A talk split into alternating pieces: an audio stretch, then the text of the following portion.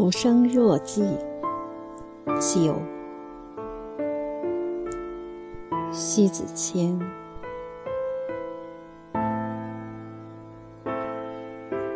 一，噱头太大的人，除真实的名正言顺以外，只有两种人：要么太空洞，用这样的名气来撑足面子上的光；要么太世故，以故弄玄虚来蛊惑人心，以此。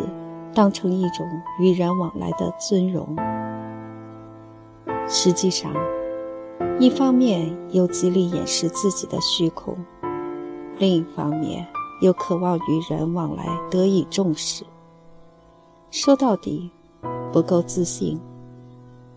从某种层面上来说，就是做作。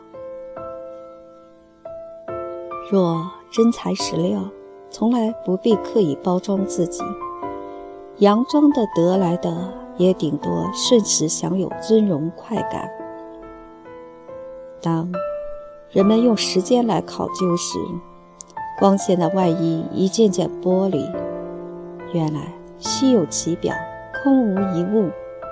那时，颜面扫地，别难看了脸面。二。真正的大家，虚怀若谷，谦恭低调，标榜的价码那是自己给自己的孤城，最大的价值，从来没有用价格来衡量。如果说一味标榜自己的东西，那是一种廉价，那是一种贬低。人们还没有评价。自己先自己估价了，品质这东西一时半会儿难以定义。最好的东西一定就是秉承自然的呈现。诸如说德，无德的人作品一定也是丑陋的。别可笑到活生生的把品德狭长，然后把身外之物标榜天高。德高的人一向望重，这样说的意思就是先德后能，排序不乱，大家风范，安然长存。三，艺术面前值得尊重，只是当今天下多少人乱了心，艺术的表现应该就是一种自然，悲哀的就是。在艺术与艺术面前，成为相亲相斥的挤压。我相信，当艺术与艺术相对时，没有最好，也没有最差，只能说，展现的风格与众人品鉴，只在于智者见仁见。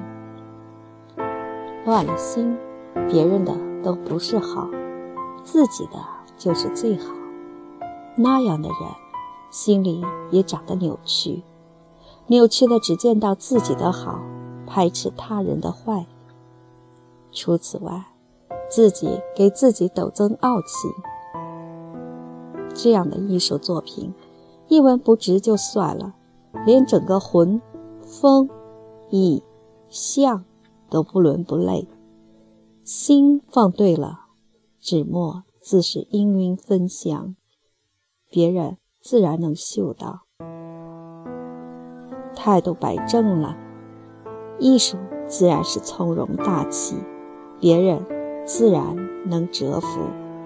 这需要修为得来的。